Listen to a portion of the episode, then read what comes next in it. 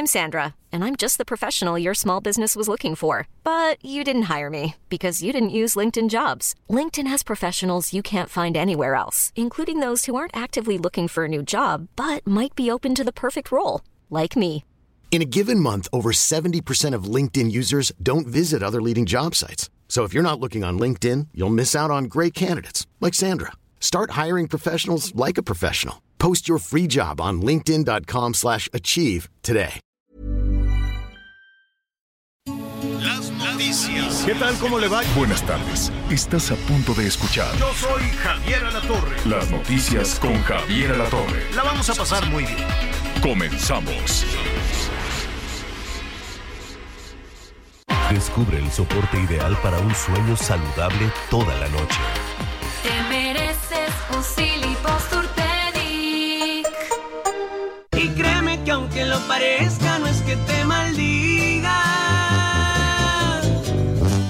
Es solo que te di amor del bueno y te lo di hasta para llevar.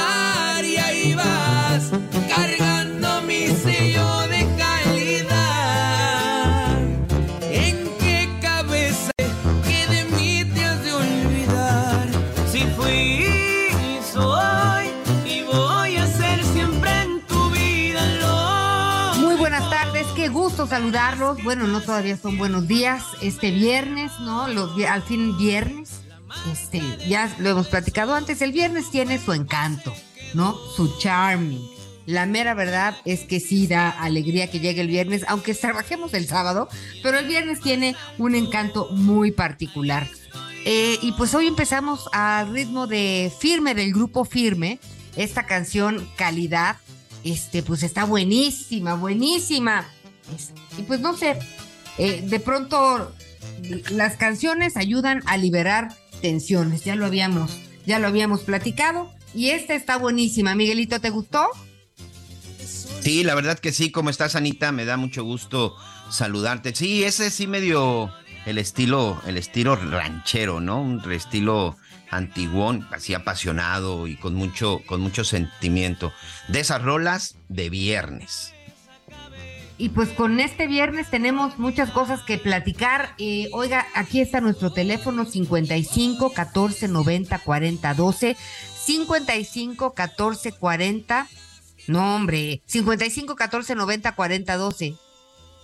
No se confunda. 55 14 90 40 12. Así que esperamos su comunicación y tenemos muchas cosas que compartir. Miguelito, ¿valdría la pena hacer este inicio hablando de que hoy es el Día Mundial contra la Hepatitis? Y hay A, B y C. Y se, pues, y se informa que pues hasta el 80% de las personas que tienen hepatitis C no lo saben. Eh, y la verdad, Miguel Aquino, la hepatitis de pronto es difícil. ¿Tú has tenido hepatitis? No, fíjate que no. Adiós, gracias, no, Anita. Tampoco No, nunca he padecido ni mis hijas, ni nadie por el estilo, ni nadie cercano, ¿eh? Desconozco de Tampoco la yo, pero hay gente que se pone gravísima de hepatitis y eh, bueno, pues eh, en el país hay 1.7 casos con esta afección por cada 100 mil habitantes y hay un registro de poco más de 8 mil personas que fallecen a causa de hepatitis B o C. Y aquí lo importante es tratar de de hacer una búsqueda en las personas que tengan algún riesgo.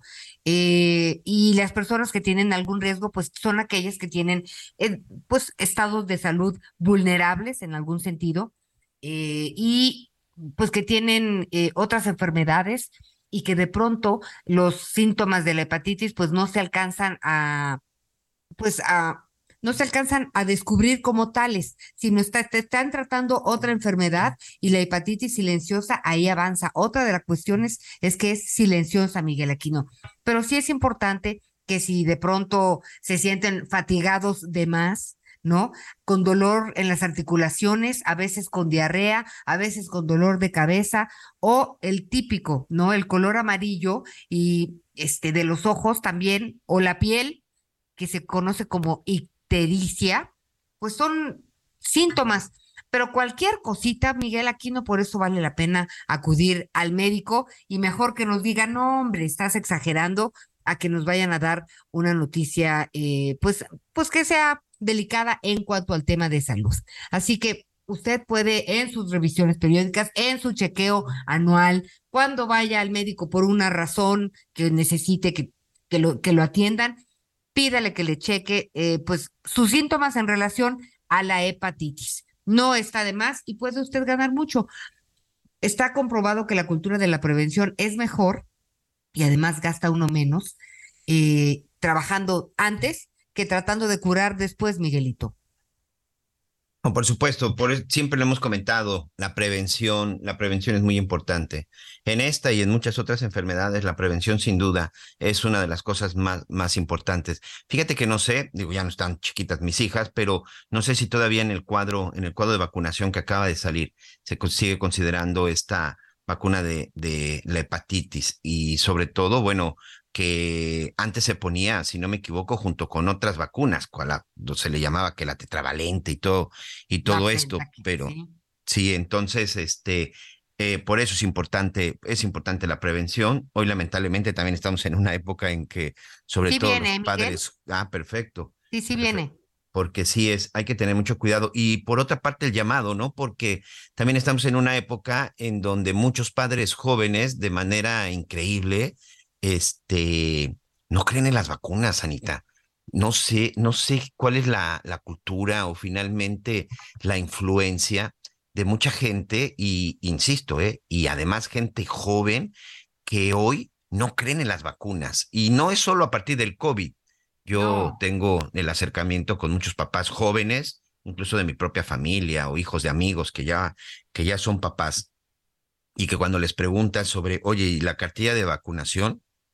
Ni siquiera tienen cartilla nacional de vacunación, porque muchos, yo no sé si por ignorancia o incluso hasta por flojera, en algunos casos he pensado que hasta por flojera, pero muchos ya no vacunan a sus hijos, Lomelí. Mira, fíjate que muchas personas eh, prefieren eh, la medicina alternativa y hay un miedo a los efectos secundarios. Esos son dos de los principales motivos por los que muchas personas no se vacunan. Y ahora, Miguel, eh, yo, me, yo digo, evidentemente así como hay personas que tienen derecho a vacunarse, ¿no? Si así lo desean, pues también está el derecho de quienes deseen, no quieran hacerlo. Pero eh, en, en algunas entrevistas que yo he visto de algunos colectivos e, que, que, trabajan en este sentido, eh, pues ellos se refieren a la falta de credibilidad en la información dada por laboratorios, por clínicas, por hospitales, este, en, en este sentido a mí me parece, ¿no? Que sí vale la pena investigar, ¿no? Pues está de por medio la salud y que la ciencia, la ciencia tiene un punto y la ciencia es verificable en muchos sentidos, aunque hay muchas variantes eh, de las enfermedades y por supuesto que en cuestión del cuerpo humano, pues cada quien tiene una particularidad, Miguel. Entonces, lo que a ti te haga el COVID, para mí no va a ser igual. Pasa lo mismo con las vacunas. Entonces, no, no, este, en ese sentido, me parece que pues esa es la tesis que ellos, que ellos, este, bajo la cual no se vacunan. A mí me preocupa porque eh, cuando, cuando tú no logras que, que el grueso de tu población se vacune, pues quiere decir que el virus tiene más posibilidades de crecer. Entonces, el chiste, el chiste es ganarle a los virus, a las enfermedades, con la vacuna y con tratamientos, o sea, con medicina. Entonces, es, es la alternativa viable para atender todas estas enfermedades. Pero si aumenta esta ola de antivacunas, pues entonces el desafío va a ser mucho mayor porque es algo, algo, algo que, tiene, que no tiene que ver directamente con la ciencia. No, no, no, es algo que no tiene que ver con eso, pero sí al final debemos entender que tenemos que prevenirnos y que así como se utiliza la tecnología, los avances, la modernidad para, para, para muchas cosas, como la comunicación o todo lo que hoy estamos viendo, también debemos entender que las cuestiones médicas, bueno, pues van, van avanzando. Y sí, como tú dices, la medicina alternativa, hoy también que están con muchas de estas cuestiones naturistas, completamente de acuerdo, ¿no? Una discusión que una vez tuve con un sobrino, con un sobrino, le mando saludos al buen, al buen David. Él me decía, este tío, pues es que antes nuestros ancestros, pues se curaban de esa manera, ¿no? Con medicina, con medicina natural, con la herbolaria y, y todo este tema. Digo, tiene toda la razón. El asunto es que nuestros ancestros, pues no tenían, pues los virus, las bacterias y todo lo que tenemos nosotros. No comían comida este, congelada, no existían conservadores, es decir, no es el mismo mundo, chavos. Estoy completamente de acuerdo que antes, pero las enfermedades no eran tan fuertes, no eran tan severas, y es más, no había tantas, y no estábamos tan expuestos, y la alimentación era completamente diferente. Creo, digo, no. No, Miguel, y es un hecho. hay gente que no se vacuna y, y que se muere por, por no tener esa vacuna. La vacuna sí puede hacer la diferencia en muchos casos. Este también es otra cosa que no está a discusión. Oye, y déjame que te interrumpa porque aquí desde Cancún, Julia Martínez nos manda un mensajito, dice, a mí me puso una revolcada la hepatitis C que no me fui porque no era mi momento. Bendito sea Dios, Julia, que bueno que sigues con nosotros y nos escribes.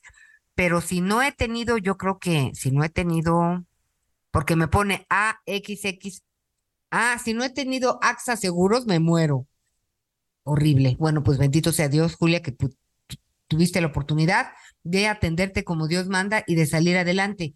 Pero sí, ese es el tema, Miguel Aquino. La vacuna sí creo que puede hacer la diferencia. Y les cuento algo rápido. Acompañé a mi hija eh, hace unos cinco meses a vacunar a Clarita, mi nieta, que hoy tiene un año, seis meses. Este, y entonces ya vamos y le pusieron su le pusieron dos piquetes, ¿no? Y en cada piquete, pues una, la, eh, ¿qué? Esquema básico de vacunación, tuberculosis, ya te la sabes, Miguel, aquí. Bueno, pues entonces ahí, ahí, ahí. Y ahora, antes a mí yo les daba paletitas a los niños y el pediatra también. Ahora no, ahora son matraquitas y así para hacerle ruido y no hay recompensa y está muy bien. Entonces ahí estoy medio bailonteándole a la Clarita para que no sufra y de repente ya le dice el doctor, traes tu, tu, este, tu cartilla de vacunación y mi linda hija dice, no, no, no, yo llego y la apunto. Ay, Miguel, se me pusieron los pelos, ¿no? De punta. Entonces salimos y le dijimos, mijita de mi corazón preciada, vamos de regreso a tu casa, olvídate de ir a sandunguear a donde querías, nos vamos de regreso a tu casa, me voy a quedar con la niña y te regresas a que el doctor llene la cartilla de vacunación. Tú ni sabes cómo se escribe, ni eres... Tiene que tener el aval del médico pero como ni la sellan ni nada, Miguel Aquino, pues luego la cartilla de vacunación es ahí como un papalote. Y le dije, aunque parezca un papalote, vas y que la llene el médico que trata a la niña. A la hora de un problema, entre que no le entienden a tu letra y que tú no tienes la autoridad para decir, ya le pusieron esta, ¿qué, ¿en qué cabeza cabe? Pero sí, de, de pronto hay demasiada frescura en esta juventud. Sí, demasiada frescura y como te digo, bueno, pues estas opciones de alternativas. Pero bueno, pues vamos a tratar de. Pero ya no, te, ya me, no me de decir que te dijo tu sobrino. No, te digo, al final él lo que asegura, o bueno, lo que su discusión es que es más sano las cuestiones naturales, es más sano las cuestiones herbolarias, que finalmente porque él me alegaba, pues es que tío, las vacunas son bacterias, efectivamente, efectivamente, porque esa es la única manera de poder contrarrestar otra, otra bacteria. Y pues no, le dije, pues vamos a leer y vamos a, vamos a investigar y lo más, pregúntale al pediatra, pregúntale al pediatra de tu hija. ¿Y por qué surgió todo esto? Porque la niña, es una, es una sobrina, este, le dio varicela, le, contagiaron varicela en, en el kinder, en la guardería. Eh, tendría como unos cuatro, cuatro o cinco años. Y una de las preguntas, pues precisamente es, oye, ¿y está vacunada? Y es cuando me dice que no, que al final también, ¿no? Porque también hay otro, porque no, hay incluso doctores que a veces también, es, con todo respeto al gremio, bueno, pues ahí también medio confunden a unos, confunden a otros, porque también decía, pues es que el doctor dice que aunque se haya vacunado, sí le va a dar. Ok, pero probablemente no con la misma intensidad. Con menor fuerza, ¿no? ¿No? no con la misma, no con la misma intensidad. Y ahora con el, cuando regresaron el tema con las vacunas del COVID, bueno, pues regresó, regresó todo ese, todo ese debate. Yo creo que aquí la prevención es importante, la prevención es fundamental para todo, y esa es una de las cosas que no podemos, que no podemos dejar de lado, Anita. Y Miguel, tenemos muchos otros temas que vale la pena comentar rapidísimo. Este, pues, uno de los principales problemas que enfrentan los jóvenes al buscar trabajo es la falta de experiencia. Y aquí nos, nos, nos enfrascamos en una discusión eterna. No tienen experiencia, pero queremos juventud que trabaje. ¿no? Y luego, y, los jóvenes dicen, bueno, o sea, ¿cómo voy a tener experiencia si nadie me da la oportunidad? ¿Cómo hubiéramos podido trabajar nosotros, Miguel Aquino, y muchas de las personas que nos acompañan, si alguien no nos hubiera dado la oportunidad de empezar como quieras, ¿no? Este, porque digo, a mí se me tocó eh, empezar, pues, a, pues desde, desde abajísimo, ¿no? Claro. Y cosa que agradezco, ¿no? No podía ser de otra manera además, que agradezco profundamente porque pues es como aprendes muchas, muchas cosas. Este, entonces, eh, pero sí creo que es un poco decepcionante para los estudiantes que ya terminaron su carrera y que no encuentran la posibilidad de colocarse porque en todos lados te piden cinco años de experiencia, tres, este, y, y además eh, recomendaciones de tus trabajos anteriores. Entonces vamos a hablar de este tema entre otros, Miguelito.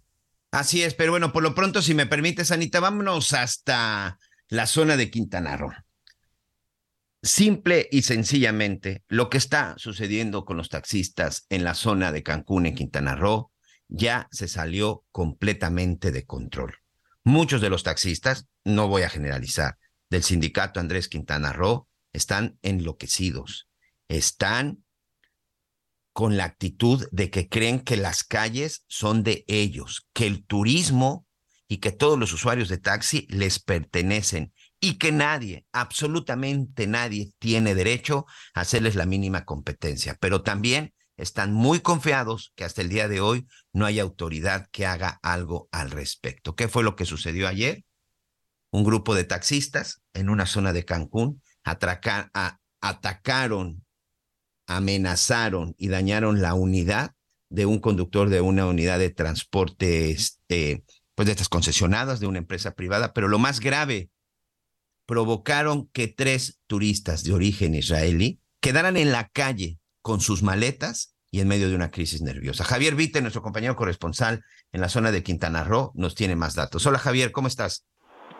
¿Qué tal Miguel? ¿Cómo estás? Buenas tardes a ti y a todo el auditorio. En efecto, estos tres turistas de origen israelí que se trasladaban en esta camioneta, pues tuvieron que bajar corriendo con todo el equipaje, alteradas, llorando y evidentemente desconcertadas por lo que estaba sucediendo, porque eh, pues estos taxistas, literal, mientras ellas estaban a bordo de este vehículo que los estaba trasladando a, literalmente a la zona del aeropuerto, ellas tenían de hacer un recorrido por esta, esta zona en la Ciudad de México, venían de Grecia, de Israel, y desafortunadamente se toparon con ese incidente donde pues atacaron la camioneta, la agarraron a pedradas, eh, con incluso algunos tubos que ellos tienen en este, en este lugar, y desafortunadamente, bueno, pues esto, esa escena ha estado viralizándose por muchos, muchos lugares, dañando eh, la cuestión del tema turístico, que ahorita estamos en una plena temporada eh, de verano y bueno, la recuperación ha sido lenta después de estos números en temporada baja.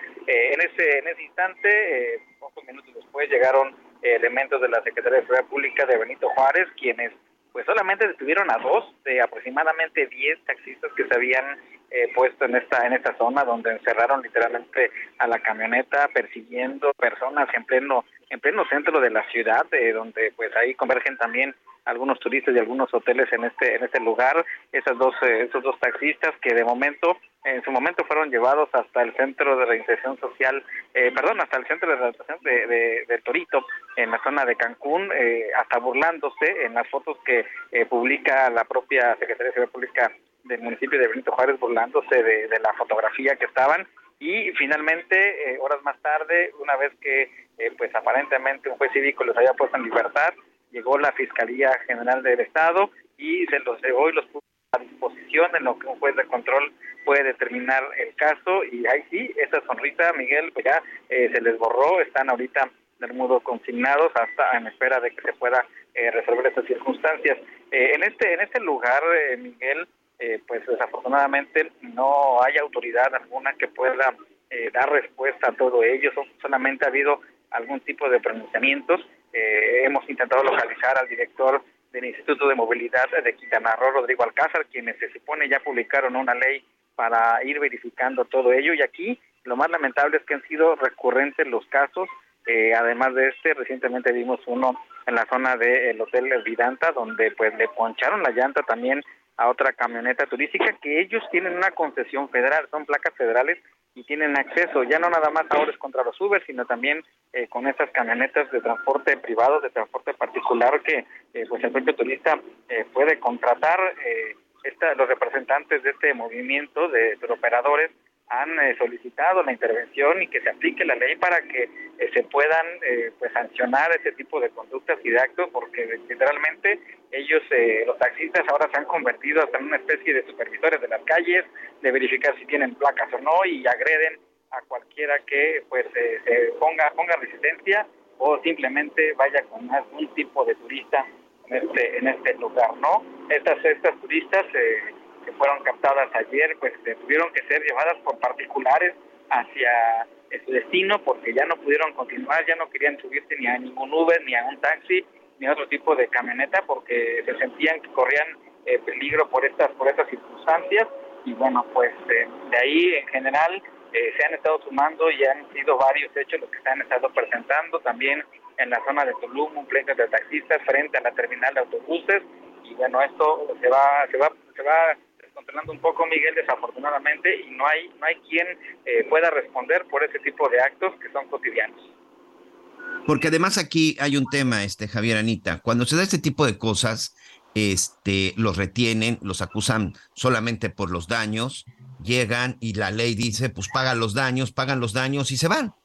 Por eso también es que no ha pasado absolutamente nada. O sea, no estamos hablando de que les retiren las placas, que les quiten la licencia, no. Pueden estar agrediendo, pueden estar amenazando. Ya hubo también incluso un caso de que con una pistola de, balines, este, ya también lesionaron a un automovilista, a un conductor, ya también provocaron daños en el vehículo, pero al final no pasa nada. No pasa absolutamente nada a la hora de aplicar la ley. Ayer incluso, este, Anita, amigos, cuando se dio este operativo en donde, ah, porque se da la agresión y no crea que los taxistas se retiraron, ¿eh? No crea que los taxistas, no, no, no, ahí se quedaron, ahí se quedaron retando y en espera de que la, el, el conductor de la camioneta de transporte, este, pues no se acercara, porque ahí se quedaron paradas las, estas tres jovencitas israelíes con sus maletas, ahí están las imágenes Miguel. en las redes sociales, y llegó la policía y no se y no se inmuta ni no pasa nada, Anita. Yo me pregunto, Miguel, Javier, si estas personas, o sea, nosotros conocemos muy bien el dicho de eh, crea fama y échate a dormir. Con que se expandan estas noticias de que las personas que atienden el servicio de transporte agreden a los turistas en Cancún, en la Riviera Maya, uno de nuestros destinos más visitados eh, pues por los extranjeros y también eh, por los nacionales cuando hay oportunidad. ¿Qué no saben que eso va a dejar de suceder? Porque es muy bonito, pero no es el único, Miguel Aquino. No entiendo si no piensan que esa es la entrada número uno de esta región de divisas. No, y evidentemente ya hay un llamado por parte de empresarios, ya hay un llamado por parte de la sociedad civil, porque por supuesto, por supuesto que fue noticia mundial. Hoy, hoy incluso si tú revisas las primeras planas nacionales, no es una información que solo se haya quedado en el estado de Quintana Roo. Hoy tú revisas las, las primeras planas, tú revisas los medios de comunicación nacionales, revisas en Estados Unidos, revisas en Canadá, revisas en y aparece la nota. ¿Por qué? Cancún es un destino internacional y es lamentable, lamentable lo que sucede, porque al final ahorita estos tipos están este, puestos a disposición. ¿Cuál es el problema? Insisto, agarran, salen, pagan, pagan los daños y San se acabó y a seguir. Mira, hay otro caso también que se registró en la en la zona de Jardín del Mar, en Cancún.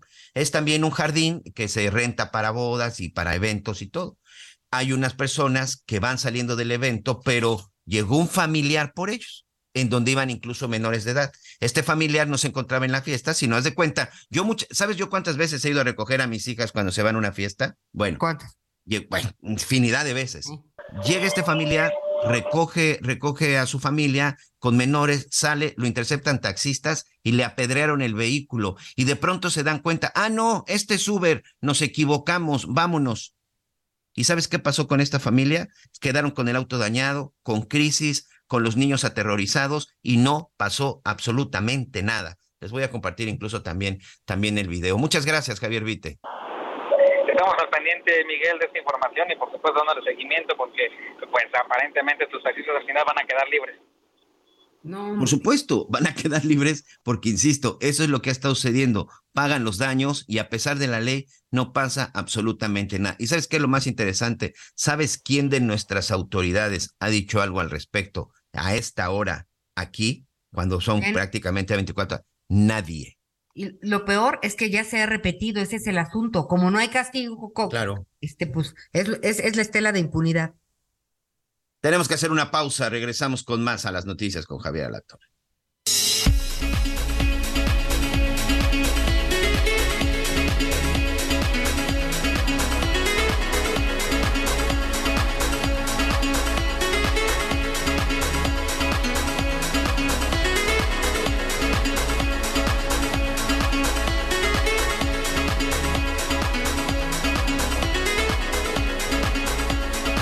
Conéctate con Javier a través de Twitter, arroba javier-alatos. Sigue con nosotros. Volvemos con más noticias. Antes que los demás. Todavía hay más información. Continuamos. Hola, mi nombre es Paola Flores, soy diseñadora de interiores y te invito a Expo Mueble Internacional la feria líder de muebles y decoración en América Latina. La cita es del 16 al 19 de agosto en Expo Guadalajara y con más de 400 expositores encontrarás la mejor calidad y diseño en todo tipo de mobiliario, mueble residencial, exteriores, infantil, de madera, tapizados, todo. El evento no tiene costo, regístrate en expomuebleinternacional.com.mx. Las noticias en resumen. Muchas gracias. Continuamos con más información. La Fiscalía de Jalisco informó sobre la detención de un sujeto presuntamente relacionado con el atentado contra agentes de Tlajomulco el pasado 14 de julio. El sospechoso fue identificado como Alejandro N. De acuerdo con los reportes, con él ya suman tres personas detenidas. El ex jefe de antisecuestros de la extinta Procuraduría General de la República, Gualberto Ramírez Gutiérrez, impugnó la vinculación a proceso que se le dictó en su contra por el caso Ayotzinapa. El exfuncionario es señalado por los delitos de desaparición forzada y tortura contra Felipe Rodríguez Salgado, alias El Cepillo, quien hoy es testigo protegido en el caso de los 43 normalistas desaparecidos. Y un juez le dictó una segunda prisión preventiva a Jesús Abid, sujeto que golpeó a una maestra de kinder en Cotitlán Izcalli en el Estado de México ahora por tentativa de homicidio en contra de la profesora. La anterior había sido por el delito de extorsión. Y hoy el dólar se compra en 16 pesos con 13 centavos y se vende en 17 pesos con 7 centavos. Qué bien te veías en tu boda, ma. Ya casi 30 años. Deberían irse de vacaciones a celebrar. Uy, mija, con qué ojos. Fonacot te presta hasta cuatro meses de sueldo, con el interés más bajo, en efectivo y directo a tu cuenta en 24 horas. Fonacot está conmigo. Gobierno de México. Gracias, Miguelito. Muchísimas gracias. También gracias por acompañarnos en las noticias con con Javier Alatorre. Y fíjese que, eh, pues la principal razón por la que a los jóvenes se les dificulta encontrar trabajo es la falta de experiencia. Este, y por un lado, pues queremos que tener eh, plantillas jóvenes, ¿no? Con creatividad, con esta frescura, eh, sin vicios, este, pero pues a la vez ya les exigimos pues cinco o menos más o menos años de experiencia y es una de las barreras importantes. También es una de las barreras que además eh, obstaculiza para que los jóvenes encuentren el empleo que están buscando, pues también es un motivo de frustración porque pese a la preparación, la experiencia sigue siendo un factor importante. Por ejemplo, por nivel educativo, los jóvenes con educación universitaria son el grupo con mayor dificultad de encontrar empleo, con el 76%, seguido de aquellos con una carrera trunca con 75% y el bachillerato terminado con 73%. Pero para platicar sobre este tema, eh, vamos a platicar con Tania Arita, directora de reclutamiento de Talent Solutions de Manpower. ¿Cómo estás, Tania? Qué gusto saludarte. Buen día. Hola, Ana. Mucho gusto. Gracias por la invitación. Encantada de estar nuevamente con ustedes. A ver, platícanos cuál es el escenario y sobre todo cuál, dónde podemos encontrar la luz eh, para esta, para estos jóvenes, ¿no? Que necesitan tener experiencia para conseguir un puesto de trabajo apropiado pues de entrada con sus necesidades y otra con su preparación. Claro, Ana. Fíjate, ya tú lo mencionabas, las estadísticas. Hoy Manpower Group realizó este estudio y encontramos que efectivamente la falta de experiencia es uno de los factores por los cuales los jóvenes no están encontrando trabajo. Ya tú también nos comentabas los números por grado de escolaridad y lo que nosotros estamos alertando sobre esta situación y dando como sugerencia para los jóvenes es precisamente tomar este cursos, perdón, eh, trabajos temporales en temas de para vacaciones o bien poder hacer eh, sus plantillas este eh, para poder hacer prácticas profesionales y con ello adquirir experiencia. También otra de las recomendaciones que nosotros les estamos dando a los jóvenes es que hoy sabemos que, por ejemplo, cuando tú estás estudiando en tus, clases te dejan proyectos de clases estos proyectos de clases también se convierten en una experiencia. Así que realmente hoy con estos tres ejemplos que te daba, tomando prácticas profesionales, haciendo también este, pasantías temporales en, temas de vacaciones y también poder hacer eh, tus tareas o tus proyectos de clases en empresas te ayudan a dar experiencia y con eso poder bajar estas estadísticas y que hoy los jóvenes también puedan insertarse laboralmente. Oye, entonces, ¿esto que nos dices cuenta como experiencia a la hora de pedir un trabajo formal? Claro que sí. Fíjate que inclusive muchas empresas, Ana, a nivel, eh, empresas tanto regionales como empresas globales, tienen programas de training también. O bien tú estos programas de training este, son que efectivamente toman a muchachos que no tienen experiencia para que puedan estar, al momento que también están estudiando, puedan trabajar y con ello tomar experiencia. Muchos de ellos, más del 90%, se quedan en esos roles de, de trabajo y adquieren experiencia o también sus prácticas profesionales se consideran como una parte también de esa experiencia vital. Precisamente, eh, en mi caso, en Manpower Group, tengo que estar haciendo muchas entrevistas y he tenido la oportunidad, por ejemplo, eh, las personas que estudian el área de marketing, eh, realizan muchas investigaciones de mercado. Entonces, estas investigaciones de mercado también se, se necesita esa experiencia, ese conocimiento y con ello tú puedes también adquirir un trabajo. Y bueno, además, la mayoría de los jóvenes, pues empiezan a trabajar antes de terminar su carrera. Entonces es interesante que en cuanto tengan oportunidad, porque en los primeros semestres de pronto es complicado, pues combinen esto que tú dices de las pasantías y este tipo de entrenamiento en la medida de que eh, puedan tener acceso por parte de las empresas para ir ganando tiempo, ¿no? Exactamente, Ana. Y precisamente lo que te decía, ahora precisamente que estamos en vacaciones de verano, que muchos de los estudiantes están en sus vacaciones, también puedes tomar trabajos temporales que te ayuden también a tomar una experiencia.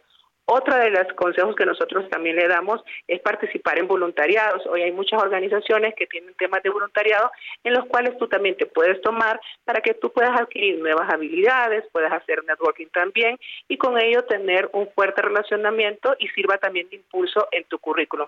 Hoy si tú en tu currículum colocas temas de voluntariado, a las empresas también esto les ocasiona una, una atracción para poderte este, llamar a una entrevista y poder contratar. Ustedes también eh, imparten cursos, ¿verdad? También, fíjate que Manpower Group nos, sí, nosotros realizamos diferentes cursos de capacitación, pero precisamente tenemos uno en particular para todos los jóvenes y sé que nos escucha una muy buena audiencia de jóvenes, donde nosotros lo, llamamos en búsqueda de empleo, donde les enseñamos precisamente este cómo eh, hoy cuáles son las habilidades que se buscan, cómo comportarse en una entrevista, cómo hacer un currículum, cómo hacer tu red de contactos que, que te ayuden precisamente a poder insertarte laboralmente. Sí, las redes sociales también tienen un papel importante en este sentido, no nada más para ver dónde comemos y a dónde nos vamos a pasear, sino para establecer alianzas estratégicas, ¿no? Esta red de contactos que tú dices es muy importante. LinkedIn es, es muy buena para este, en este sentido. ¿Qué más nos recomiendas, Tania? Ana, has tocado un tema muy vital, lo de las redes sociales. Efectivamente, hace 20 años tú tenías que llevar tu currículum a una empresa y dejarlo en papel. Hoy con las redes sociales nos permite tener un acercamiento a los directores, gerentes de recursos humanos que están buscando precisamente eh, candidatos. Ya tú lo mencionabas, Lindy es una de las herramientas eh, de mayor impulso en este momento para en busca de trabajo. Es una de las recomendaciones que yo siempre le doy a los jóvenes que puedan añadirse a LinkedIn, pero también lo es Facebook. Fíjate que es muy interesante porque la estadística, e, efectivamente LinkedIn es una red profesional, pero la estadística nos está diciendo que hoy este, los candidatos donde buscan más empleo es por, por Facebook. También está Twitter, como otras herramientas, TikTok está teniendo, teniendo un crecimiento importante en lo que es para poder buscar empleo. Así que efectivamente este, yo daría dos recomendaciones. Uno, este, actualiza tus redes sociales y ten la información muy más importante porque no sabes quién puede estarte buscando a través de una red social. Y la otra también, eh, ustedes cuando establezcan relación con alguien, pues tengan tengan muchísimo cuidado y chequen muy bien las fuentes, eh, todo para que no vayan a caer, por otro lado, en malos, en, malas compañías que quieren abusar pues de la necesidad de la gente. Pero si ya están con una carrera buscando trabajo, tienen la posibilidad de estar preparados para evitar este, este tipo de, de, de contactos. Eh, entonces, pues, Tania, la verdad es que vamos a estar platicando mucho del tema porque aun cuando hayan terminado su carrera, a veces con cursos pueden eh, potencializar sus conocimientos y conseguir mejores oportunidades de trabajo. Así que vamos a platicar contigo para que nos platiques qué cursos podemos tomar, pues para aumentar estas posibilidades de tener un mejor puesto y con esto un mejor salario. Claro que sí, Ana, con mucho gusto. Muchas gracias, Tania Arita, directora de reclutamiento de Talent Solutions de Manpower. Buen día. Buen día, hasta luego. Pues sí, Miguelito, hay que buscarle, porque digo, soy una convencida de que los obstáculos existen, pero somos más grandes que los obstáculos. Cuando nos decidimos hacer algo. Sí, cierto. Cierto, y, y, esta parte es muy importante, sobre todo para los chavos, de tienen que entender que en el mercado laboral pues, tienen que empezar con la práctica. Y también yo de pronto no entiendo estos de con algunos de los de los empresarios que dicen precisamente eso, ¿no? De no tener este esa esa contratación, de no poder tener una una mayor eh, pues interacción entre la experiencia, entre la gente que va iniciando. Mira, aquí por ejemplo tengo el señor Francisco Márquez, licenciado, dice, "Buenos días." Sobre los jovenazos que no tienen experiencia para trabajar, dice, es una paradoja. Yo, ya que yo tengo experiencia, pero a mis 55 años ya no me quieren, ya no me quieren contratar. Entonces, eh, esas son de las cosas que definitivamente uno no entiende. Uno no entiende en el sentido de esa perfecta combinación entre experiencia y juventud, porque yo no entiendo entonces quiénes son los que estarán preparando pues a los jóvenes profesionistas, a los profesionistas del futuro, Ana. Mira, sí tenemos eh, pues una creencia errónea. Yo conozco muchas personas mayores de 60 años, bueno, no hablemos del presidente y de su gabinete, no, hablemos de personas que usted y yo conocemos, Miguel Aquino, que todos conocemos, gente de mayores de 60 años, perfectamente lúcidas, ¿no? Con una experiencia de muchos años en distintas áreas de haber, de haber trabajado, este, hay quien ha incursionado en diferentes empresas, en diferentes áreas, hay quien tiene toda una vida en una carrera y de pronto, este, pues la edad sí es un impedimento. Y, y es en dos sentidos. Uno, que sí empiezan a decir, no, bueno, es que ya está grande, o sea, no, no, no, o ya camina más lento, o, o ya no tiene las mismas eh, capacidades físicas, cosa que puede suceder. Y la otra es también que las personas, hay veces que, que se disminuyen cuando te hacen a un lado cuando te empiezan a decir que ya estás grande, ¿no? Que ya eres abuelo, que ya, porque digo, pues ya somos abuelos, que eso que ni qué. Este, y empiezas a ver que tus capacidades y destrezas o habilidades cambian, pues te desanimas. Entonces, muchas personas se hacen para atrás. No tienes, no, no, vale la pena que no perdamos realmente esa confianza en lo que somos, en lo que hemos hecho, ¿no? Si ya tenemos 60, 70 años, de lo que usted me quiera, seguramente somos sobrevivientes de circunstancias, ah, pues de la pandemia, algo que compartimos muchos. Entonces, es importante tener muy claro lo que nosotros queremos y podemos hacer. Y también, Miguel, ser, ser honestos con nuestras limitaciones. Esta cuestión de decir, bueno, en esto soy fantástico, aquí me falta, pues ahí es donde hay que machacarle. Hay muchos caminos para llegar a donde queremos, este, pero sí, digo, sí, hay que meterle, Miguel Aquino, y la creencia esta, mira, si tú hables eh, redes sociales o la prensa, ¿no? Nunca se me va a olvidar que este, buscaba trabajo y decían, pues ya de, de 40 años para arriba, en algunos de 35, Miguel Aquino, pues ya no necesitaban a las personas.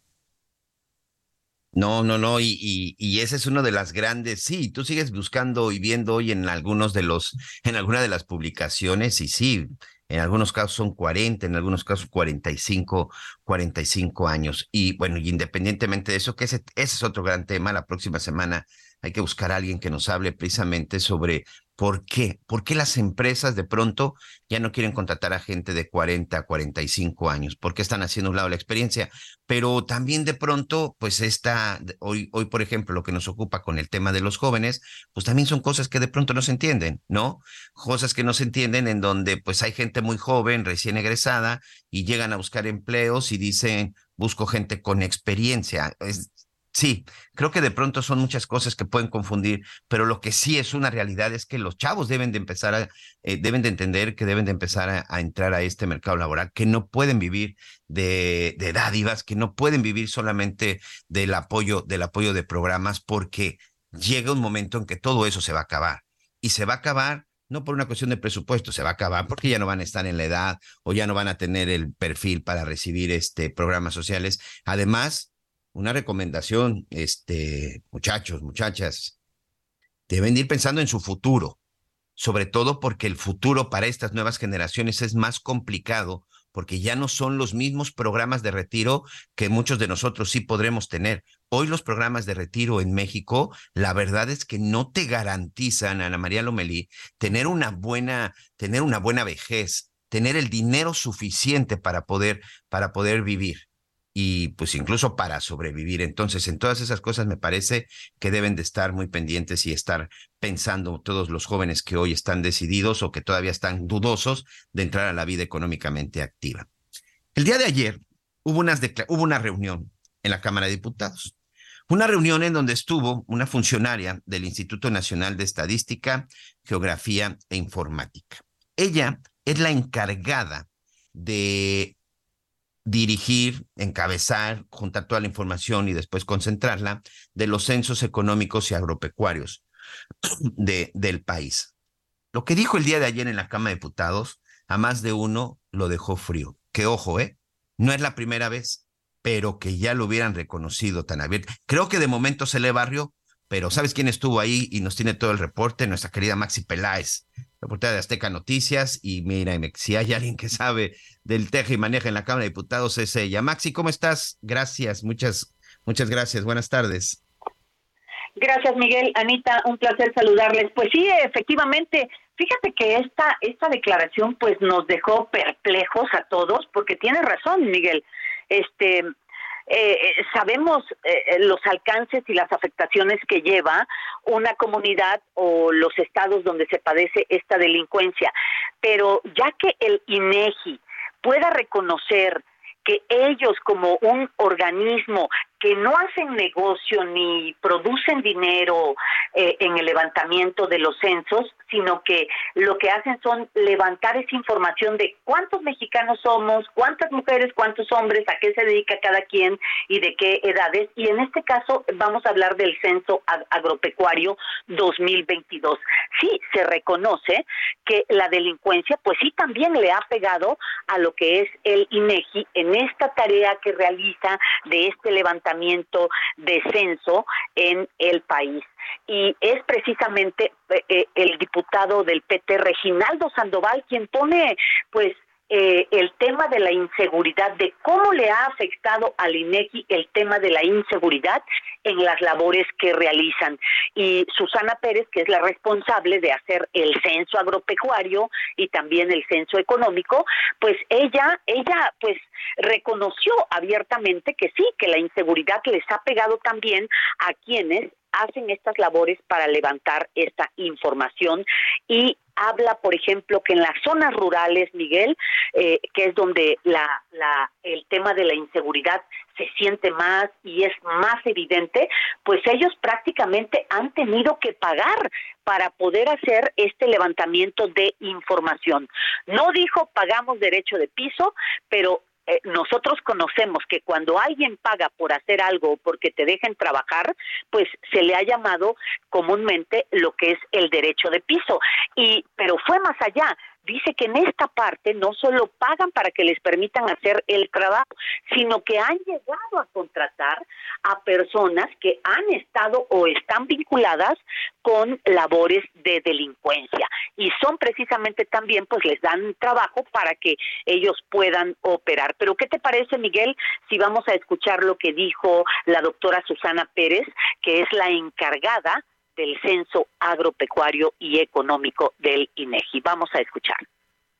A establecer un lineamiento general, porque hay muy diversas estrategias, desde en algunos casos pagar para entrar, pagar a lo mejor cifras pequeñas, ¿no? Pero, pero tener, pagar para entrar, hasta contratar personal. Bueno, una muy importante es contratar personal de la zona que conozca muy bien a la gente de la, de la, de la localidad o de la, o, de las, o de la zona que se está censando y que, y que además sea conocida de esa gente, ¿no? Y que además sea conocida de quienes pues pudieran estar incurriendo en cuestiones de, delincuencia. Y, y, con eso, eh, pues la verdad, la entrada a todos los lugares es muy sencilla. Sí tuvimos algunos, algunos tropiezos, algunos eventos. El primer día tuvimos una persona, pues, digamos, como, como secuestrada y duró varios días así, pero después de eso ya no tuvimos más. Pues mira, Miguel, pues este, pues sin palabras. A mí lo que me, perdón, Maxi, a mí lo que me sorprende es con la tranquilidad que dice, ¿sabes qué? ¿Sabes qué es lo más grave en estos casos? Que es algo que siempre han dicho los expertos en, su, en seguridad. Cuando ya normalizas este tipo de cosas, algo está muy mal.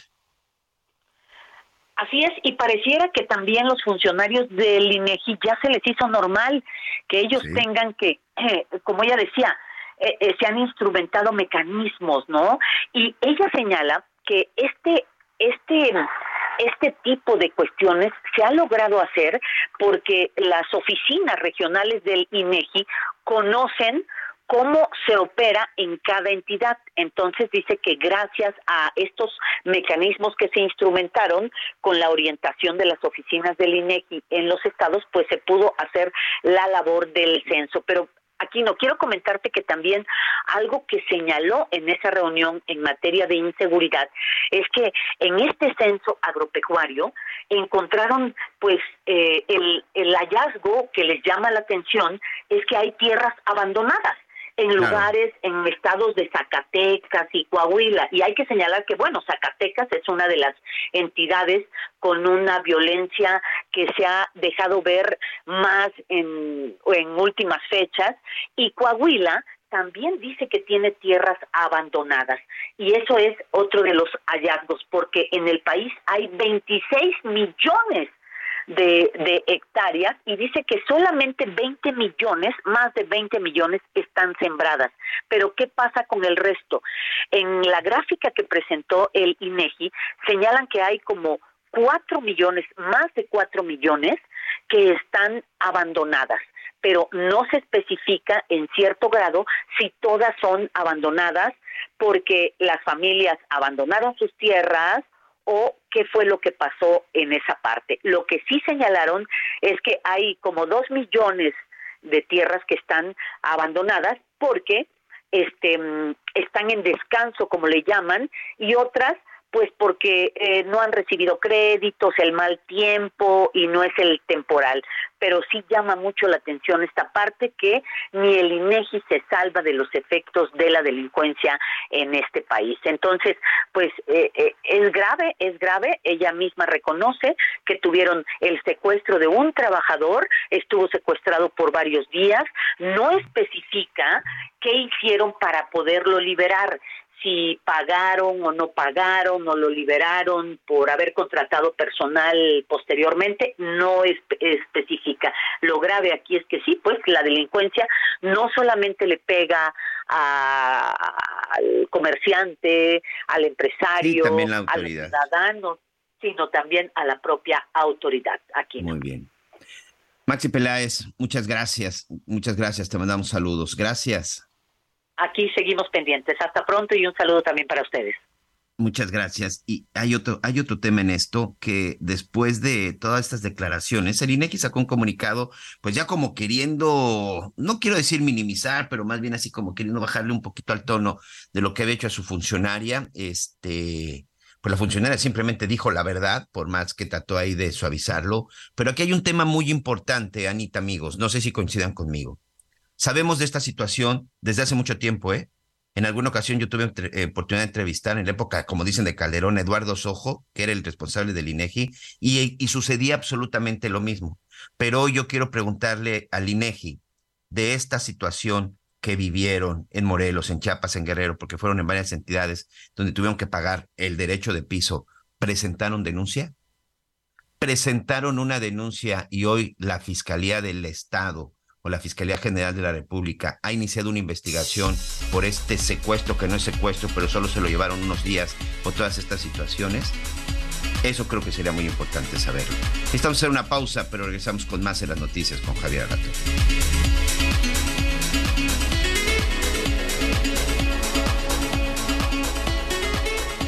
Conéctate con Miguel Aquino a través de Twitter, arroba Miguel Aquino. Toda la información antes que los demás. Ya volvemos.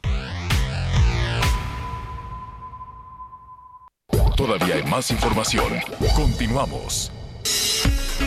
Bueno, pues ya estamos aquí de regreso. Gracias por continuar con nosotros. Le recordamos nuestro número de contacto 55 14 90 40 12 para que nos escriba un mensajito o si anda usted de vacaciones o manejando, un mensajito de voz nos caería muy bien.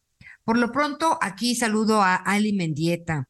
Eh, recibe mi saludo con cariño y admiración. Anita Miguel Javier. Hablen del dengue en el estado de Morelia tengo un sobrino grave y el IMSS no tiene la atención que se requiere para evitar que se convierta en algo mortal. Tuvimos que acudir a particulares. Híjole. Pues vamos a platicar también, hoy es viernes, la semana que entra, Miguelito, si te late, abordemos el tema del que pues tiene que ver con el agua encharcada, con un mosquito y que en un momento puede llevarse la vida de sobre todo los más pequeños y las personas adultos mayores o que hayan estado delicados de salud. Claro que sí, Alimendieta, esperamos que se restablezca tu sobrino pronto y estaremos platicando sobre el tema. Y justo cuando son las 12 del día con un minuto tiempo del centro de México, ¿les parece si vamos a un recorrido juntos por el país? Ocho personas que estaban al interior de un elevador en la clínica 46 del IMSS en Guadalajara quedaron atrapados la tarde de este jueves. Al lugar acudieron elementos de la Unidad Municipal de Protección Civil y Bomberos de Guadalajara, quienes al llegar se percataron de que éstas ya habían sido rescatadas. Las personas solo presentaron crisis nerviosas, por lo que no fue necesaria su atención, ya que pudieron ser rescatadas sin lesiones. Personal de bomberos de Guadalajara solo resguardó la zona y se Hi, I'm Daniel, founder of Pretty Litter. Did you know cats tend to hide symptoms of sickness and pain? I learned this the hard way after losing my cat, Gingy. So I created Pretty Litter, a health monitoring litter that helps detect early signs of illness by changing colors, saving you money and potentially your cat's life. Pretty Litter is veterinarian developed, and it's the easiest way to keep tabs on your fur baby's health right at home. Go to prettylitter.com and use code ACAST for 20% off your first order and a free cat toy. Terms and conditions apply. See site for details. Solicitó el apoyo personal de gestión integral de riesgos para evaluar los trabajos realizados y determinar la clausura del ascensor. Por parte del IMSS se informó que los hechos ocurrieron alrededor de las 6 de la tarde y que además de las ocho personas que estuvieron atrapadas, también había una camilla. Dos de estas personas eran trabajadores del IMSS y el resto derechohabientes. Además de estos hechos, fueron también denunciados a través de varias cuentas en Twitter quienes señalaron que no es la primera ocasión en presentarse una falla en un elevador de este hospital regional. Desde Guadalajara, Mayeli Mariscal, Heraldo Radio. Elementos de la Policía de Investigación de San Luis Potosí detuvieron a Iván Noé Estrada, presidente municipal de Matehuala, para ser sometido a una prueba de registro de voz y determinar si es o no una de las personas que participó en una conversación con miembros del crimen organizado. El alcalde contaba con un amparo para evitar que se le tomaran las pruebas. Sin embargo, un juez de control emitió la orden de presentación para conocer si su voz es una de las que se escuchan en un audio que salió a la luz en el mes de mayo y en el que presuntamente afirma que él jala con el cártel. Iván Noé Estrada fue aprendido cuando se encontraba en el estacionamiento de una plaza comercial en la capital del estado y después de haberle tomado las pruebas de voz, se retiró de la fiscalía informó Ángel Villegas. Consiéntete con la maestría y calidad milimétrica de nuestros sistemas de descanso. Te mereces un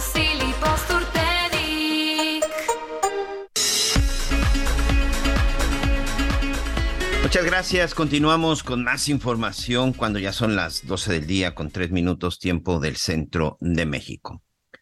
Recientemente estuvo por aquí eh, representantes de Estados Unidos y Canadá reunidos con las autoridades mexicanas para ver varios temas en materia de seguridad y uno de ellos el tema del fentanilo, sobre todo, bueno, cómo estos precursores químicos llegan hasta nuestro país, aunque pues muchas veces lo han negado por parte del gobierno, pero cómo llegan al país estas sustancias que llegan eh, pues traídas por algunos narcotraficantes posteriormente para la distribución del, del fentanilo, o mejor dicho, de fentanilo apócrifo, porque es muy importante entender la diferencia. El fentanilo como sustancia médica ha sido muy benéfico, ha sido de gran ayuda para tratamientos de enfermedades crónicas y para, sobre todo para llevar a cabo intervenciones, para llevar a cabo cirugías. Y de pronto, como hay situaciones, hay este, decisiones que uno no entiende, eh, cuando se habla de fentanilo, pues vienen instrucciones en donde, pues entonces desaparezcan el fentanilo, ¿no? Ya una ocasión sucedió con las efedrinas hace ya algunos años,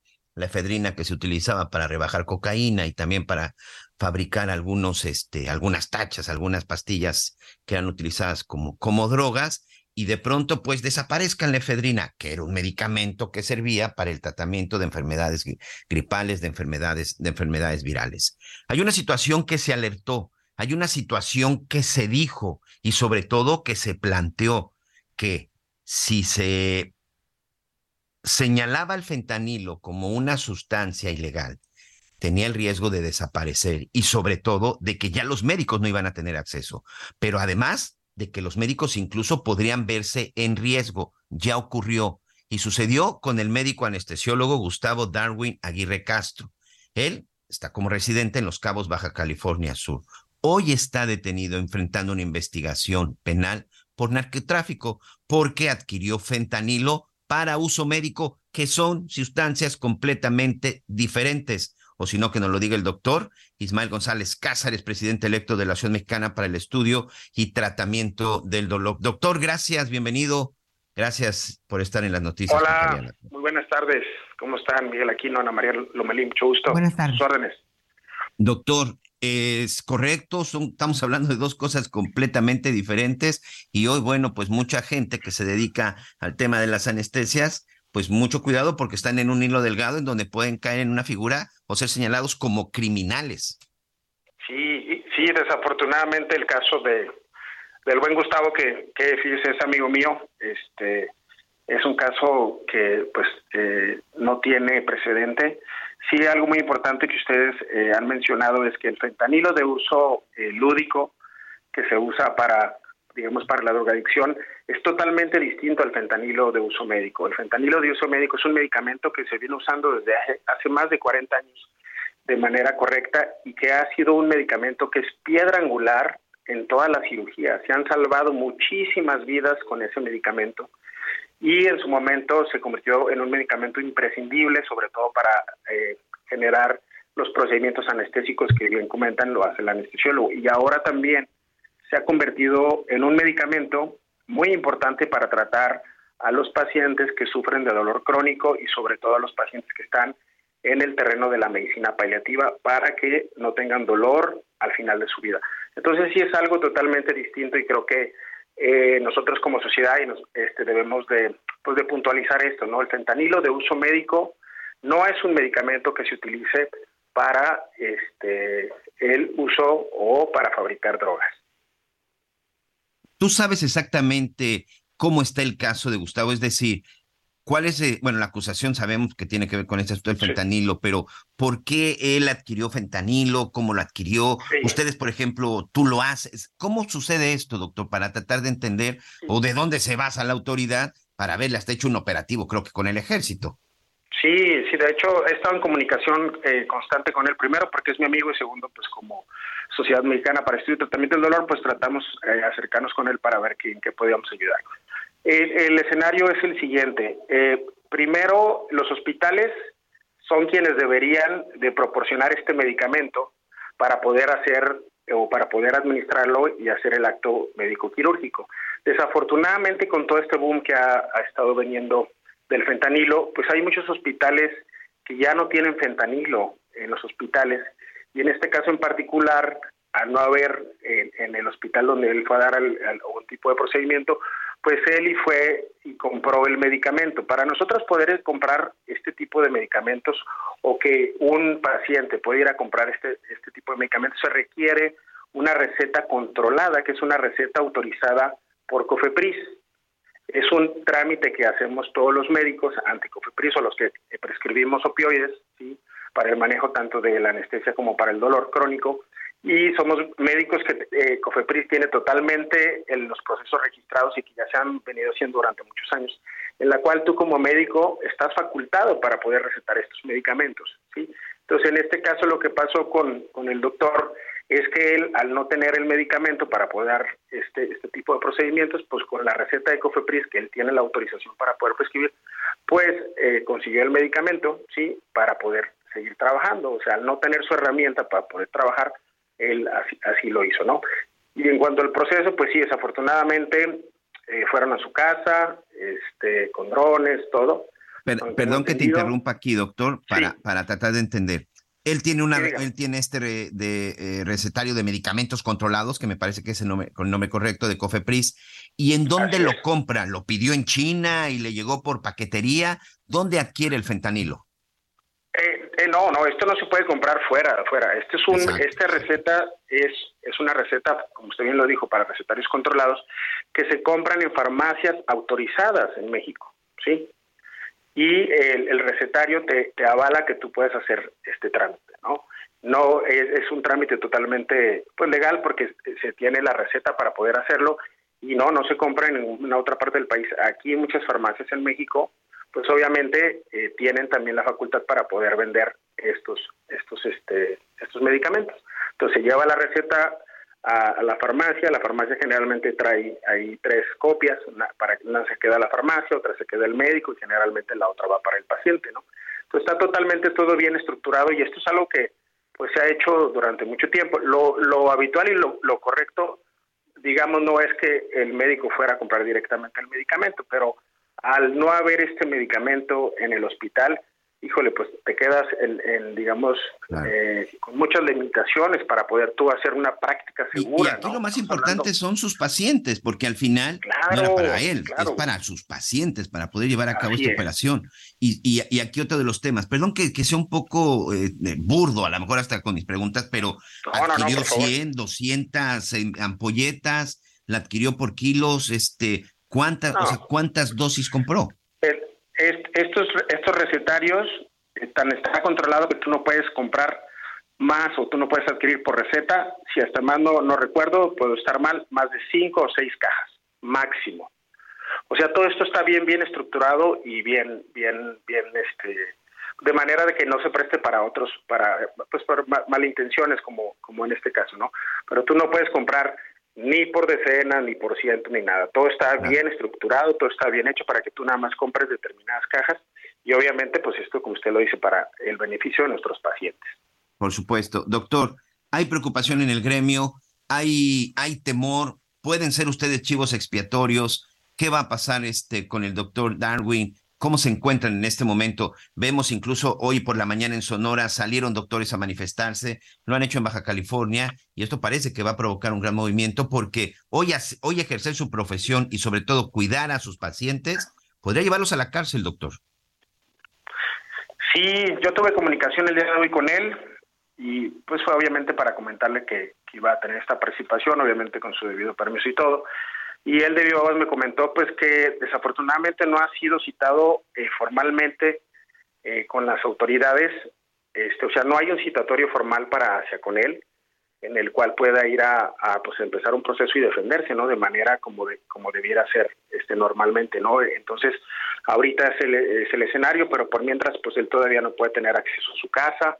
Eh, su casa sigue este intervenida, creo que ya lleva un mes, entonces él no puede acudir a su casa, su familia desafortunadamente, pues por cuestiones de, seguridad y todo, pues se tuvieron que ir a otra ciudad, obviamente esto interfiere con el trabajo que generalmente él venía haciendo bien y pues desafortunadamente, perdón, pues ha modificado pues para mal este, su vida, ¿no? Y, yo lo conozco personalmente y creo que él es una eh, persona honorable, es una persona certificada, por el Consejo Mexicano de Anestesiología y, que pues eh, él eh, siempre ha hecho una buena práctica ¿no? para sus pacientes. Pues bueno, vamos a, tratar también de buscar posteriormente al doctor Gustavo para platicar y sobre todo, bueno, para tratar de entender y, y, no dejar y no dejar esto ahí porque puede ser muy grave en un, en un, y ni siquiera en un futuro lejano, en un futuro muy próximo, cuando hablemos de medicina y sobre todo cuando hablemos de intervenciones y qué decir de la profesión que tienen todos los anestesiólogos, que son una parte fundamental, fundamental en la cadena de salud. Muchas gracias, doctor Ismael González Casas. Sí, nada más si puedo ir dos minutos para cerrar. Mire, eh, este medicamento hace dos años en la pandemia, el fentanilo era un medicamento fundamental para sedar a nuestros pacientes con COVID. Entonces, imagínense, de ser claro, de ser unos héroes, como lo decían, que éramos unos héroes y que estaban haciendo cosas fantásticas por los pacientes con COVID, pues se usaba este medicamento para ponerlos tener de manera correcta y que toleraran los que estaban intubados. Entonces, este algo muy importante, el fentanilo de uso médico es totalmente independiente al fentanilo que se está utilizando para las sustancias prohibidas. Muchas gracias, doctor. Estamos muy pendientes. Gracias. Muy amable. Un abrazo. Como siempre, a sus órdenes. Dos cuestiones completamente diferentes, Anita. No tiene absolutamente nada que ver el fentanilo médico con el precursor químico, que ya ni siquiera debíamos llamarlo fentanilo, con el precursor químico que están utilizando los narcotraficantes para, para poder enganchar y hacer más potente las drogas. Y mira, este, la autoridad, la verdad, qué, vergüenza, qué papel está haciendo, además de no responder en tiempo y forma adecuadamente, ¿no? Si tienen los argumentos, pues bueno, pues a ver, estos son los argumentos, eh, aquí usted cometió un delito, a ver, a ver, ¿no? Pero Miguel, verdaderamente es doloroso ver cómo en este caso se está aplicando la ley, entre comillas, ¿no? Porque no es la ley, me parece que es la autoridad, la, la ignorante en este caso. Entonces, pues tienen mucha razón, no podemos dejar este, este caso, hay que buscar hasta a la autoridad correspondiente para entender cuál es el delito. Así es, pero bueno, tenemos más, Anita. Pues sí. Oigan, fíjense que pues ha habido revelaciones, este, y vas de, viene de ahí, mi querido Leo.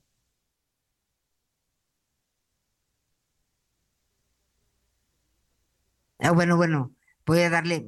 ya se lo llevó el ovni. No, no, no, no, no. Es que teníamos todo A ver, a ver, vamos, vamos, vamos, querido. El tener en el aire el programa de Un Mundo nos vigila, gentiles amigos, pues yo sé que es una responsabilidad grave, porque es la temática, lo que se va a, a tratar, lo que se va a tocar en el programa Un Mundo nos vigila, sobre todo la gente que busca el programa. Es una gente que tiene interés porque o ya vio un objeto no identificado y está desesperado, esta persona puede estar desesperada porque el tema se presta muchas veces al fraude, a la comercialización, a la mentira. Y ahora con la nueva oleada que estamos teniendo, que inclusive en el programa de Lolita Ayala de hace algunos días, presentaron algunos ovnis, no uno, sino varios bueno, pues este es un audio sacado, por supuesto, escuchaba usted a don Pedro Ferriz Santa Cruz, una institución en la comunicación. Él tenía su programa Un Mundo Nos Vigila. Él es considerado el padre de la investigación de los ovni en la República Mexicana, una leyenda sobre el tema. Este, y también transmitía al lado de su colaborador y amigo Héctor Samson un programa Un Mundo Nos Vigila en reporte 98.5 FM. Y bueno, pues quisimos recordar esto porque pues esto tiene, ¿cuánto quiere usted? ¿30, 40 años? Mínimo, mínimo, mínimo. Pero de nueva cuenta vuelve a ser tema. No resulta que pues eh, como datos de coyuntura, David Grosh, un exoficial de inteligencia militar, reveló que el Pentágono ocultó durante varias décadas información sobre los objetos voladores no identificados. Dijo que había entrevistado a funcionarios que tenían conocimiento directo de aviones con orígenes no humanos y que restos biológicos también se recuperaron de alguna de esas naves. En 2021 se había revelado que el Pentágono tenía un programa especial para registrar y clasificar este tipo de encuentros con objetos no identificados. Más de mil planetas han sido identificados fuera de nuestro sistema solar. Y la exbióloga estudia, la exbiología estudia la posibilidad de vida fuera de la Tierra, ya sea como búsqueda directa o indirecta, a través de la detección de vida microbiana o rastros que permitan inferir la presencia de vida. Mire, lo que es un hecho es que no estamos solos, ¿no? es demasiada soberbia pensar que estamos solos. Eso yo siempre eh, que escuchaba a Jaime Maussan, este sí pensaba, pues solos no estamos, pero de ahí a todo esto que se ha eh, informado, pues sí como que, eh, pues hay algunas cosas que sí lo simbran a uno. Por eso nos da mucho gusto platicar con el doctor José Franco, investigador del Instituto de Astronomía de la UNAM. ¿Cómo está, doctor? Gracias por platicar con nosotros. Hombre, un placer. Muy buenas tardes. ¿Cómo están ustedes? Pues muy bien, oiga, con ganas de tener los pies en la tierra en este, en este, en este tema de los ovnis y de la presencia de personas no, bueno, no, pues no, de no humanos en este, pues ya, en, en, el planeta Tierra. ¿Qué nos dice usted? Bueno, yo creo que es muy correcto lo que acabas de decir. Hay que tener los pies firmes sobre la tierra y no este, eh, dejarse llevar por la emoción de estas eh, declaraciones, que fueron declaraciones muy, muy impactantes, declaraciones que definitivamente eh, no se habían dado en el pasado. Decir que existe evidencia de que hay naves de origen extraterrestre, incluso restos de tejido biológico de origen no humano, que así le llaman, este, pues son declaraciones bastante, bastante impactantes y bastante fuertes. Desafortunadamente, esas declaraciones no están, no están eh, acompañadas por la evidencia, la debida evidencia que debía de ponernos justamente, como dijiste, los pies sobre la tierra. Es, eh, es muy fácil decir estas cosas, pero yo creo que el brinco grande y lo que todo el mundo espera es la evidencia de eh, lo que implican estas declaraciones. Si te fijas en lo que dijo eh, esta persona, David Grant, él dice que a él le dijeron que existían estas naves y que a él le dijeron que había material biológico no humano. Él no las ha visto, él no participó en ninguna de las búsquedas y, este, y hallazgos de estas naves y de este material y en sus manos jamás ha estado ni el material ni las naves. Entonces, él está diciendo, me lo dijo un amigo. Y bueno, yo creo que por muy, eh, son personas que tienen un pasado, pues eh, de alguna manera eh, con mucha experiencia y bien logrado, pero que independientemente de las cartas credenciales que puedan tener de su pasado, yo creo que si esto es cierto, pues tienen que mostrar las evidencias. Si no, debemos de ser totalmente escépticos y como bien dijiste, tener los pies bien plantados en la tierra. Doctor, entonces podríamos decir, en México, ¿no? ¿Qué conocimiento tenemos al respecto de, eh, de ovnis? De ovnis y de eh, seres no humanos que tienen presencia en la Tierra. Mira, no tenemos absolutamente ninguna evidencia de, de, estas dos cuestiones.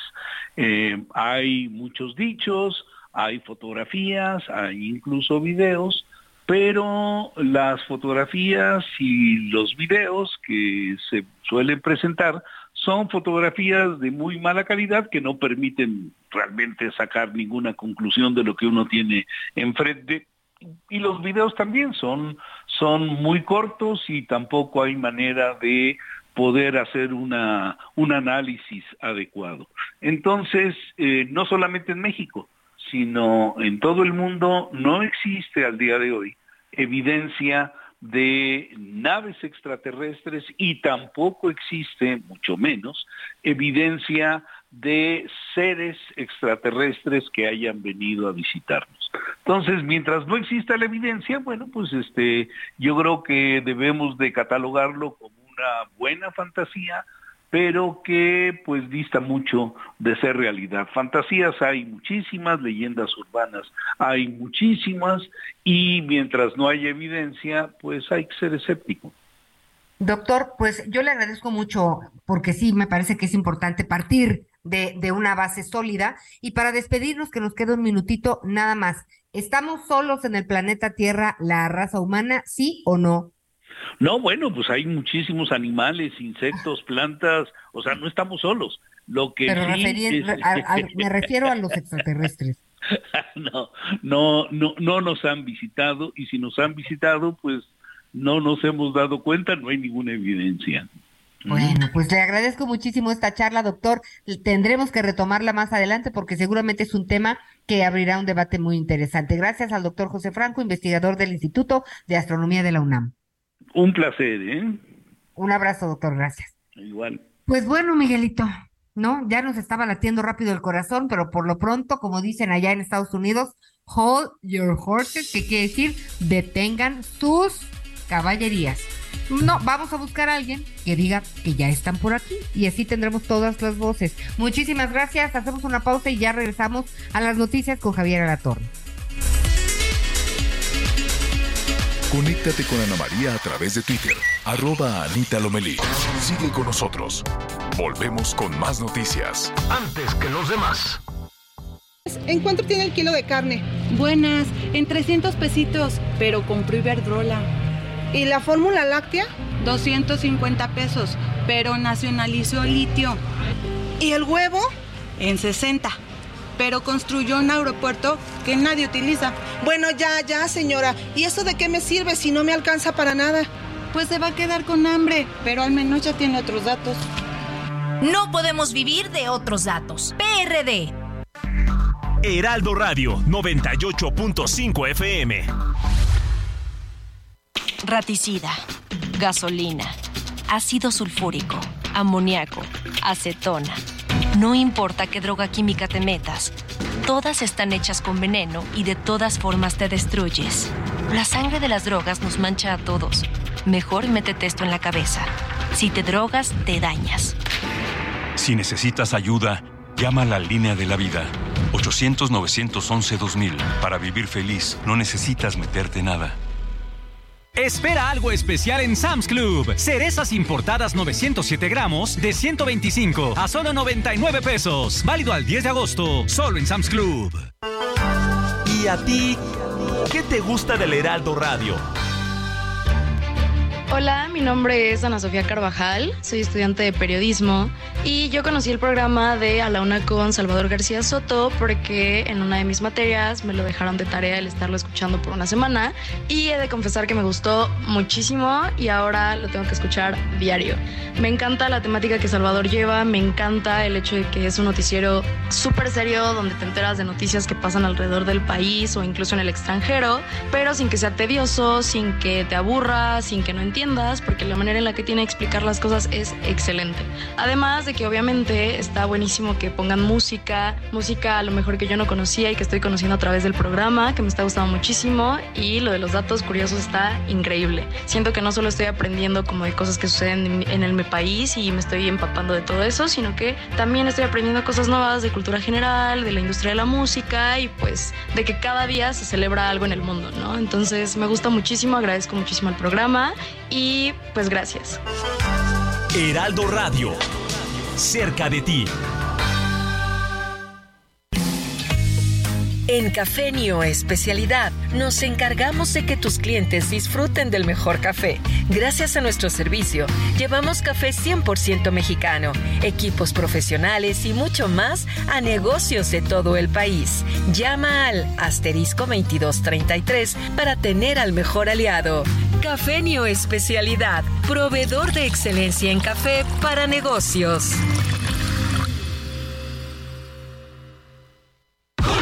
Whisky Johnny Walker 2 por 499, Tequila Jimador 2 por 399, Julio regalado solo en Soriana. Agosto 2, consulta restricciones en soriana.com.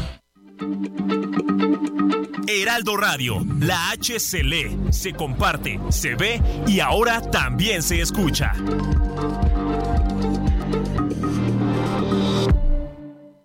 Todavía hay más información. Continuamos. Hola, mi nombre es Paola Flores, soy diseñadora de interiores y te invito a Expo Mueble Internacional.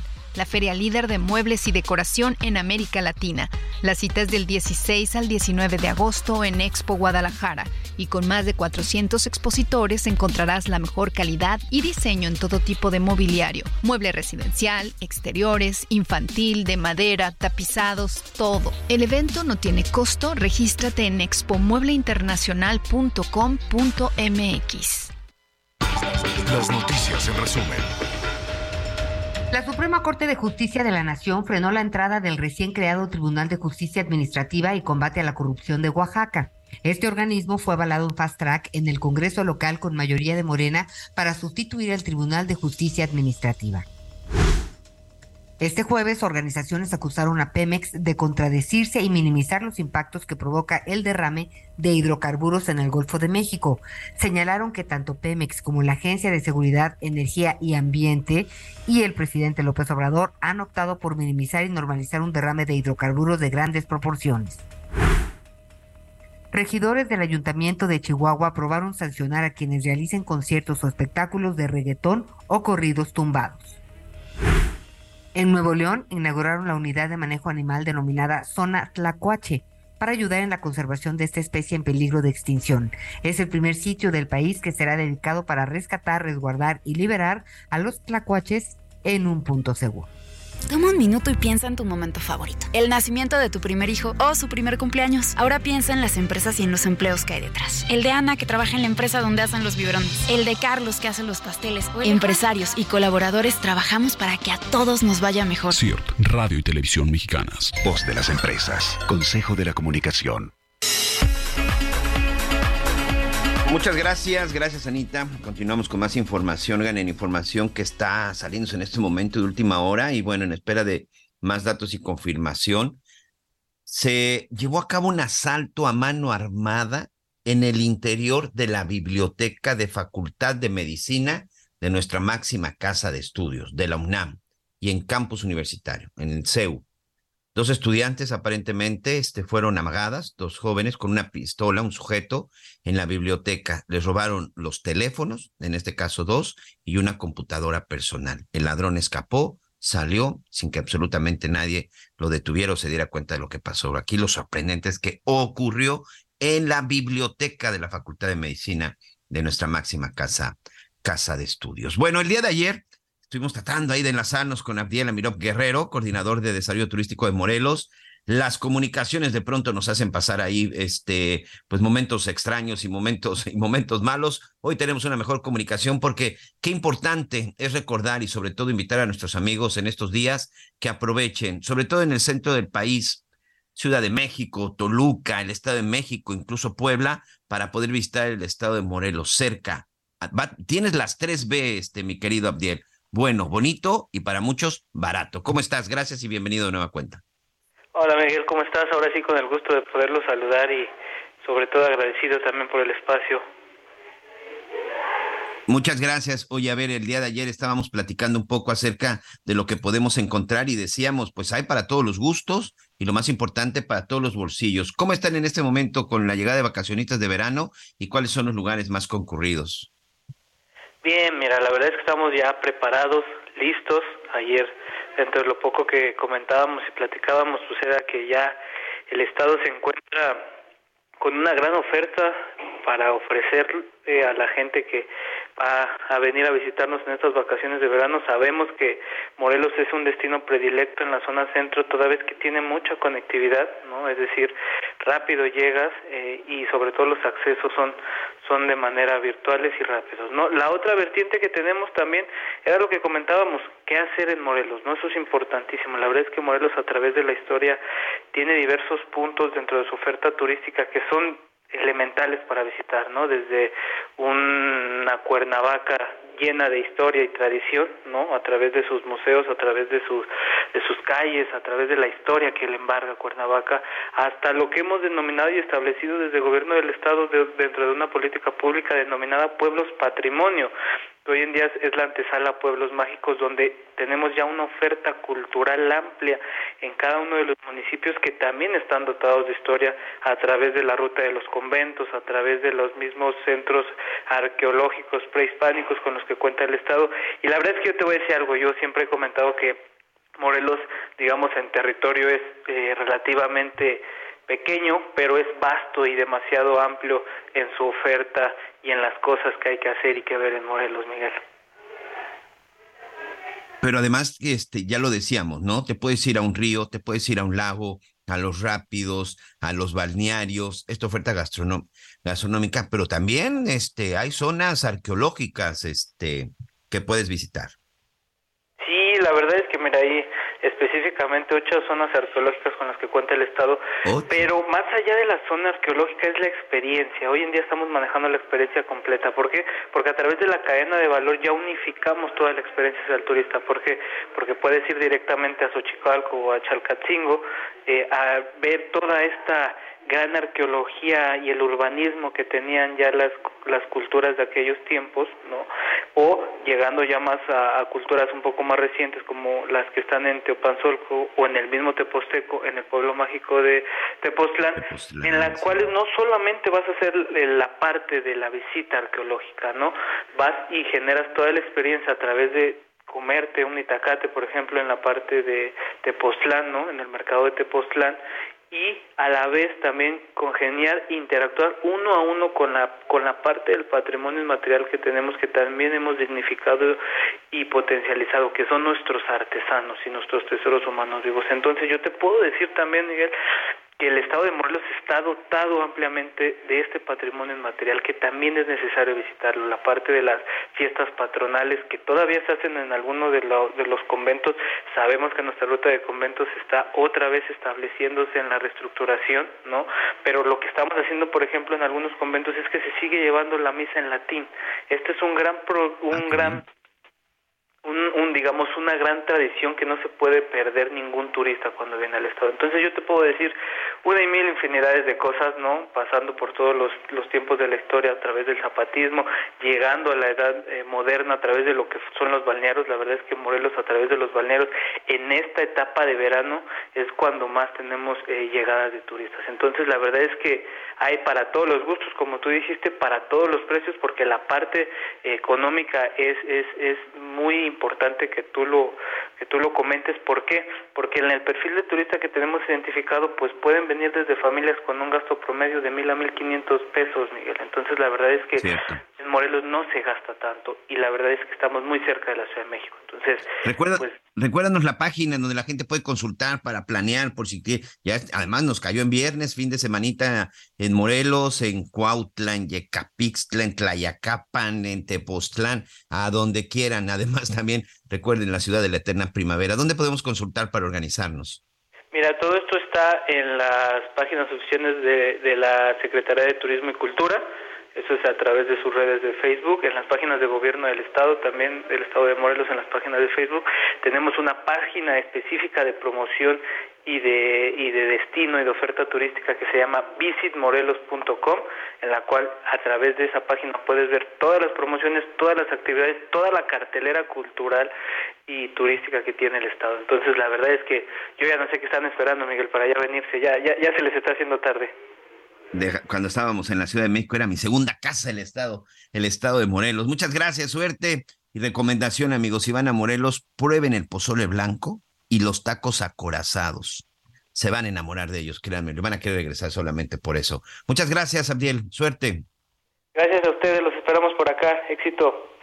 Gracias. Y bueno, pues tengo entendido que ahorita en la Ciudad de México llueve y además está haciendo de pronto un poco de frío. Es increíble la cercanía que tiene Morelos y la Ciudad de México y que en cuanto entras a Morelos, Anita, luego luego se siente un calorcito rico. Entonces, a la gente que no le gusta el frío, pues ahí tiene otra opción en este momento, ¿no?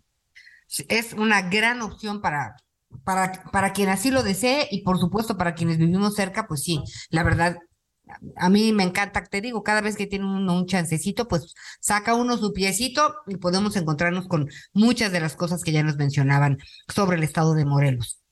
Oye, Miguelito, y allá está, en tu tierra ahorita está vientos huracanados y toda la onda, ¿verdad? Se acaba de soltar aquí ahorita una tormenta, está lluvia, viento, truenos, ahí le decía a mi productor, oye, si me quedo sin luz, este, ahí, ahí, ahí me respaldas, pero bueno, sí está lloviendo bastante fuerte. Eh, aquí la verdad es que la, la lluvia de pronto me he dado cuenta dura, no dura mucho, ¿eh? es cuestión de minutos, lluvia, yo, llueve fuerte, pero no llueve, no llueve durante tiempos tan prolongados, entonces seguro pasará en unos minutos, Anita.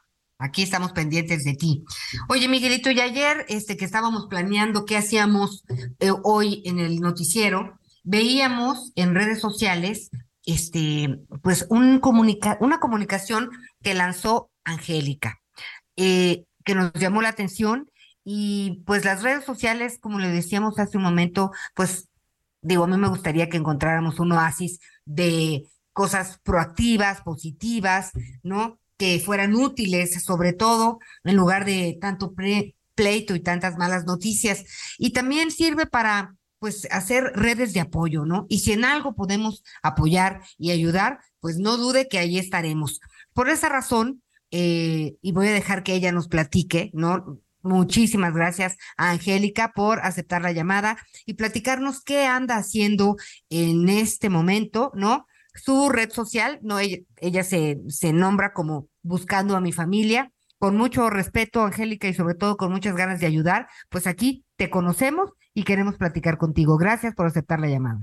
Gracias a ustedes por, por contactarse conmigo. A ver, Angélica, platícanos tu historia.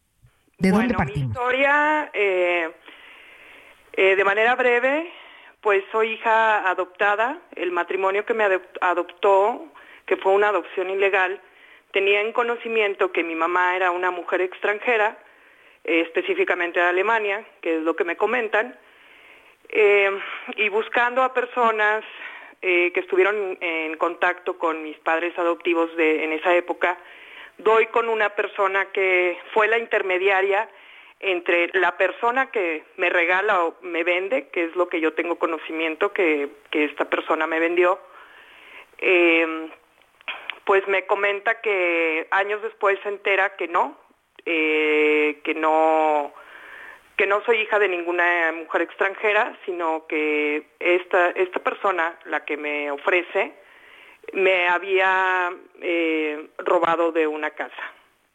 Esto al parecer pasa en la colonia Roma.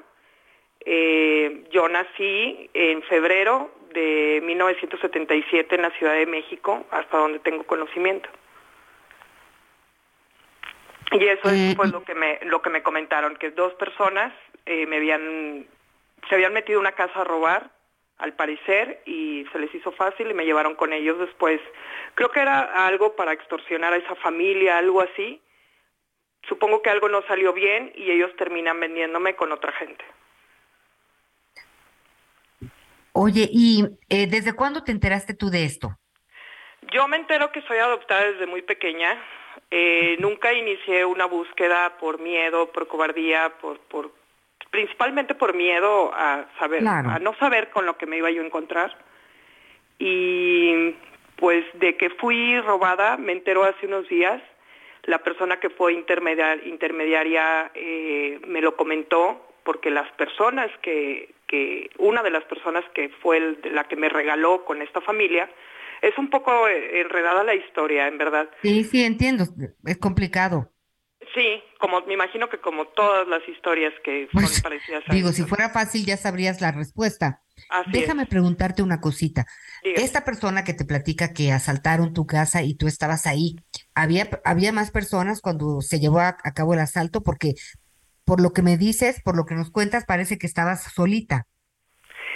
Eh, pues mira, no tengo conocimiento de lo que sí sé y estoy segura es que yo tenía días de nacida. Ah.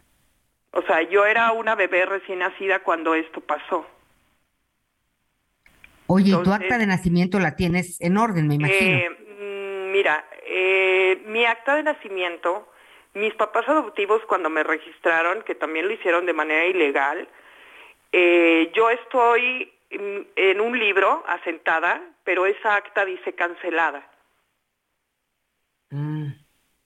Entonces, todo, como te comento, todo ha sido muy raro, todo ha sido, eh, mi familia adoptiva pues nunca me contó mayor cosa, porque ellos tampoco tenían mucho conocimiento. Em, y pues ellos trataron de registrarme con sus nombres, eh, pero lo curioso es que cancelaron mi, mi acta. Oye, y un registro de el asalto en tu domicilio y empatarlo con la búsqueda de una niña, porque si estabas en tu casa seguro te buscaron. Eh, eh, eh, seguramente sí. De, hecho, cuando me entero de este detalle es cuando digo esto ya no tiene vuelta para atrás y voy a buscar hasta donde tope. porque pues seguramente hubo una familia que me estuvo buscando o aún me sigue buscando, seguramente hubo una denuncia yo apenas empiezo con todo esto, desconozco eh, eh, por dónde empezar.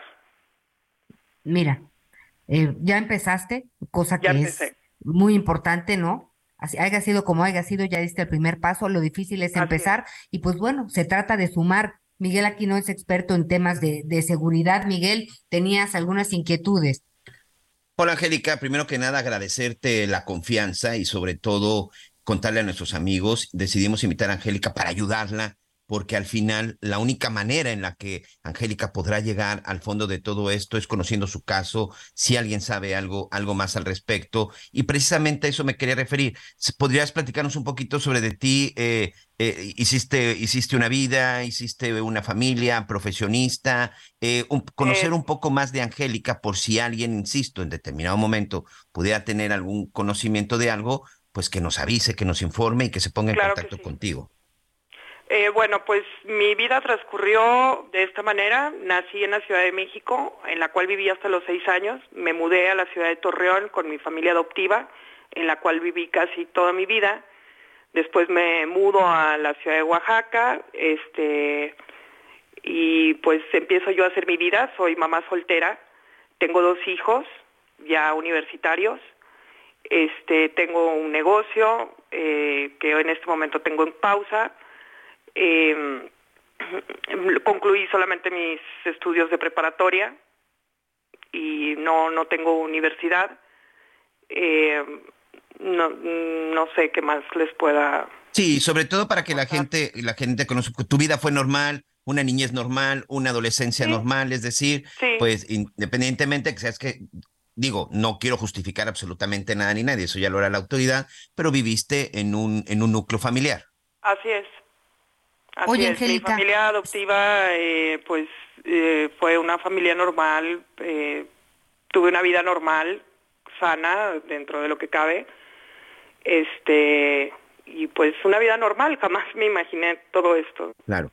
No, no es sencillo porque en este caso, para seguir avanzando, Angélica, me imagino que ya te han de haber asesorado, pues va a llegar un momento en que vas a tener que denunciar ante las autoridades todo esto, porque al final tú eres víctima de un delito. Así es, así es. De hecho, ese es uno de los pasos que se van a dar en los próximos días hacer una un mm, acta de hechos, creo que me fue lo que me dijeron. Denuncia de hechos, correcto. Así es este, pues para empezar a, indagar y si en ese tiempo hubo una denuncia o alguna desaparición o cuestiones así, y también lo de la prueba de ADN, claro. Eh, para cotejar eh, con la base de datos que tengan. Oye, Angélica, pues habría que checar si tenías unos días de nacida, pues en 1977, si, si, si es correcta esta fecha que, que, que tengo, de, de tu nacimiento, pues en ese año tendría que haberse hecho este, las denuncias o, o, la búsqueda, ¿no, ¿no crees? Así es, este, de hecho también quisiera buscar, quiero buscar por el lado de, me comentaron, yo desconocía este tema, de en esos años eh, desaparecieron muchas personas, mujeres, niños, mujeres embarazadas, eh, por alguna cuestión, movimiento político o algo así, y quiero también buscar por ese lado. Sí, sin duda debe de haber un banco de datos con toda esa información. En 1977 no teníamos la tecnología de hoy, pero pues están los registros de actas de nacimiento, están los registros precisamente en, los hospitales. Eh, no era una zona mm, que estuviera en una zona no conurbada. En el caso de la colonia Roma creo que es una situación completamente distinta, pero sí estarías destapando la caja de, una caja de Pandora en donde esperemos que hoy todavía haya, tiempo para que se haga justicia, sobre todo que existan todavía pues muchos de los responsables. Angélica, pues estos micrófonos están abiertos en lo que te podamos servir, en lo que podamos ayudar. No dudes, hoy es importante la difusión de tu caso que te escuchen para que si alguien sabe algo al respecto, pues se acerque y si nos lo permite, pues en privado ya, si alguien llegara a comunicarse y nos lo autorizas, pues haremos llegarte toda la información pertinente. Muchas gracias, Angélica. Y la verdad es que esto que estás haciendo va a ser muy importante, un precedente en tu vida para ti, para tu familia, y pues no estás sola. Mucho ánimo, es un camino largo, pero ya diste el paso más importante. Te mandamos un abrazo y cuentas con nosotros. Muy amables, al contrario, muchas gracias a ustedes por, por atender este mi caso. Gracias. Buenas tardes. Pues bueno, Miguelito, así las cosas. Vamos a ver qué, yo, yo creo que van a suceder cosas interesantes porque, como dices, antes no había esa tecnología, pero ahora sí, entonces puede verse de adelante para atrás. Este, y seguramente arrojará información útil para, para Angélica que está buscando a su familia. ¿Tienes algunas llamadas por ahí? Margarita Martínez nos dice, buenos días, eh, ¿Qué saben? Bueno, lo de lo que habla el médico, recuerden que de la doctora que compró fentanilo clínico para un paciente y también se le fue, se le fue encima la justicia. ¿Qué pasó con ella? Mire, este, doña Margarita, hasta donde sabemos, al final, bueno, no, no, no hubo un proceso este, que continuara, pero pues sí, por lo pronto, sí tuvo que enfrentar esa, esa situación legal, como está sucediendo también ahorita con el doctor Darwin. Anita Miguel, buenas tardes. Pues sí, es muy atinado el análisis sobre las pensiones, sobre medicamentos, sobre hospitalización, sobre gente que ya cumplió su ciclo laboral y las que vienen. Pues hay tanta incertidumbre al respecto que ningún gobierno, ningún gobierno y mucho menos este, puede asegurar que alguien tenga una calidad de vida mucho mejor. Y es una pena porque este señor López pues prometió muchas cosas y no hay claro absolutamente nada. Nos dice muy buena tarde Emilio Rafael Mota Álvarez. Gracias, don Emilio. Hola, buenos días, Anita Miguel. Soy Héctor Gómez de Tlaquepaque. Ayer vi la película, bueno, la documental en este caso, La Dama del Silencio, La Mata Viejitas. Quiero comentarles que está muy interesante y que sale Javier a la Torre en dos o tres ocasiones con voz y su figura, por si quieren ver la película. Sí, sí, sí, ahí una de las, una de las investigaciones periodísticas, que por cierto me tocó a mí este, encabezar en aquella época como reportero de la fuente de seguridad, fue precisamente hecha por Fuerza, por Fuerza Informativa Azteca. Ahí dimos muchas cosas que, eh, eh, que no se sabían del caso de la Mataviejitas. De hecho, fuimos el primer medio de comunicación, el primer periodista que decía que el responsable de las muertes de esas, de esas personas de la tercera edad en aquella época, que era una mujer y no un hombre, porque eso sucedió, Anita. Debido a la fuerza, a los ataques y a las agresiones que sufrían las víctimas, se pensaba que era un hombre fuerte, grande, un hombre que las atacaba, pero no. Nosotros fuimos los primeros en dar a conocer que a quien se estaba buscando era una mujer que se vestía de enfermera. Y además recuerdo también que días antes de la detención, nuestro querido compañero, mi amigo, mi compadre Leopoldo Díaz de León, uno de los mejores expertos en periodismo deportivo este, y sobre todo de lucha libre, que en paz descanse. Él la entrevistó, él entrevistó a Juana Barraza en un evento de lucha libre en donde ella era una aficionada y luchadora amateur conocida como la Dama del Silencio. Ay, bueno, pues cuántas cosas, Miguelito, hay que verla, vale la pena. Aquí un señor, fíjate que fue a la feria de las Afores y pues tiene, tiene 53 años, dejó de cotizar hace 19 años, pero descubrió que, que, tiene un dinerito por ahí, nada más que lo traen a las vueltas. Vamos a checar qué está pasando con sus afores. Lamentablemente este señor pues eh, sufrió una discapacidad debido a un accidente y pues perdió la vista. Así que sí, claro que vamos a preguntar. Muchas gracias, gracias por habernos, gracias por su llamada, Ángel, muchas gracias. Pedro Tirso Méndez Taboada, perdón, no sé si me podrían ayudar, ¿dónde puedo acudir? Soy adulto mayor y en enero me dieron mi tarjeta, me depositaron el bimestre de noviembre y diciembre del año pasado y a la fecha no me han depositado nada. Me toca en las Américas de Catepec, Estado de México, y nada más me dicen que me van a llamar y nada. Don Pedro, vamos a investigar si definitivamente ya tiene que ir a otra instancia que no sea la ubicada en la zona de las Américas. Anita, nos tenemos que ir, pero muchas gracias, gracias por sus comentarios, gracias por todos sus mensajes. Gracias, muy buenas tardes, que tenga un espléndido fin de semana, ya el lunes estaremos completos con Javier aquí con nosotros. Hasta la próxima, gracias. Gracias.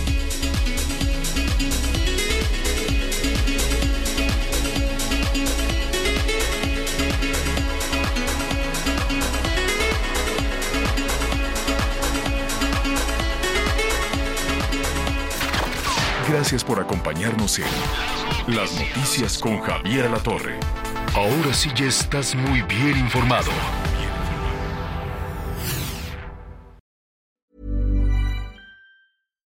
Hi, I'm Daniel, founder of Pretty Litter. Cats and cat owners deserve better than any old-fashioned litter. That's why I teamed up with scientists and veterinarians to create Pretty Litter. Its innovative crystal formula has superior odor control and weighs up to 80% less than clay litter. Pretty Litter even monitors health by changing colors to help detect early signs of potential illness. It's the world's smartest kitty litter. Go to prettylitter.com and use code ACAST for 20% off your first order and a free cat toy. Terms and conditions apply. See site for details.